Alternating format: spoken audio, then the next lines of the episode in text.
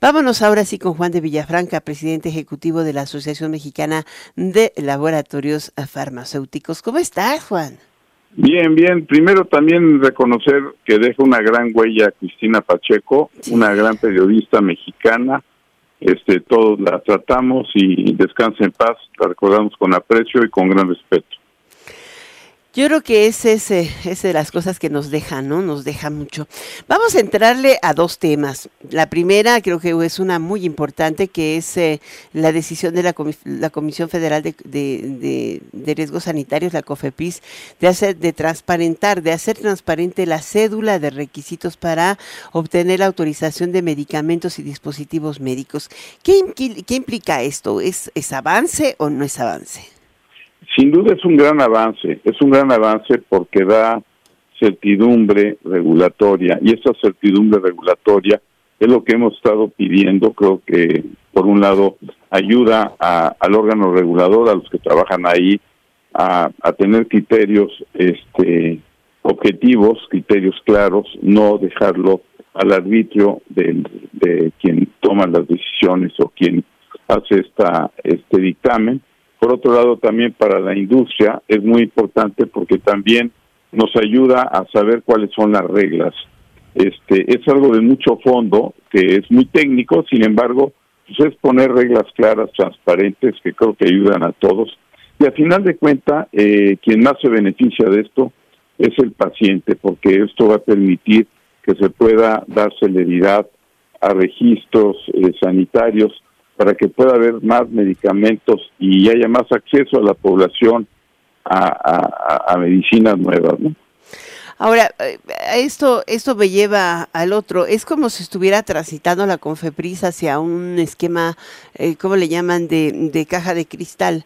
Eh, hemos estado viendo durante prácticamente cuatro años, cuatro años y medio que se tardó este proceso de digitalización en llegar. Eh, ¿Crees que eventualmente pueda facilitar eh, el desahogo del cuello de botella que se fue generando con los rezagos de autorizaciones? Yo he visto recientemente que van 130 autorizaciones aprobadas y otras. Eh, no sé si realmente se ha ido reduciendo el rezago.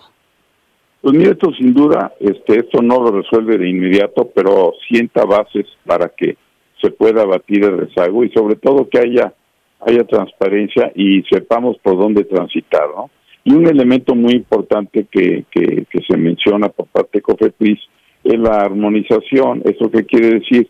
Que pueda haber un criterios este, de armonización entre COFEPRIS y otros órganos regulatorios tanto de América Latina como de otras partes del mundo.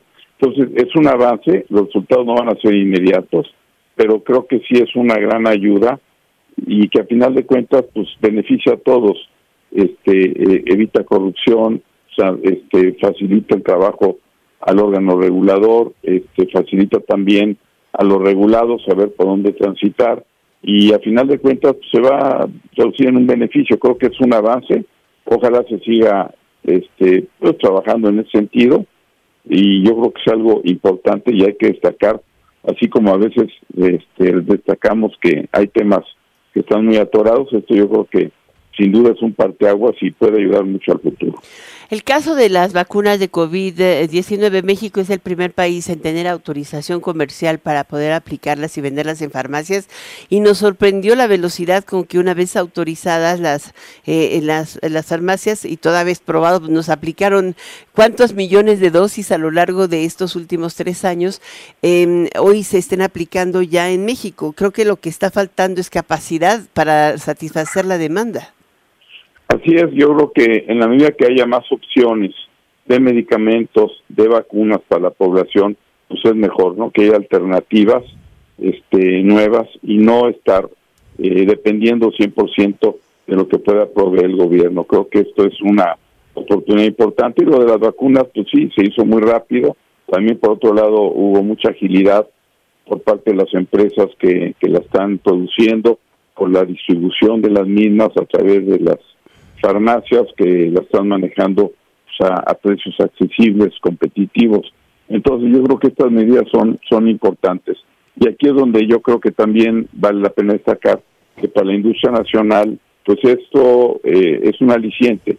ya que tenemos que ver no depender 100% del exterior, sino que también hay un gran potencial para la fabricación de vacunas en el país. Esto yo creo que es algo sobre lo cual se tiene que pues, poner énfasis y aprovechar esa gran oportunidad, ese potencial que ofrece la industria mexicana. Y bueno, la última escabrosa del año. ¿Se puede? Es, eh, claro. ¿Qué opinión tienes de los cambios que dieron a conocer recientemente en la integración del Consejo General de Salubridad? O sea, ya hoy los eh, participantes académicos quedan fuera, inclusive la AMELAF, la Canifarma, ¿no? Eh, se les puede llamar para que den su opinión, pero a juicio de los que lo integran, y sí será un órgano estrictamente oficial.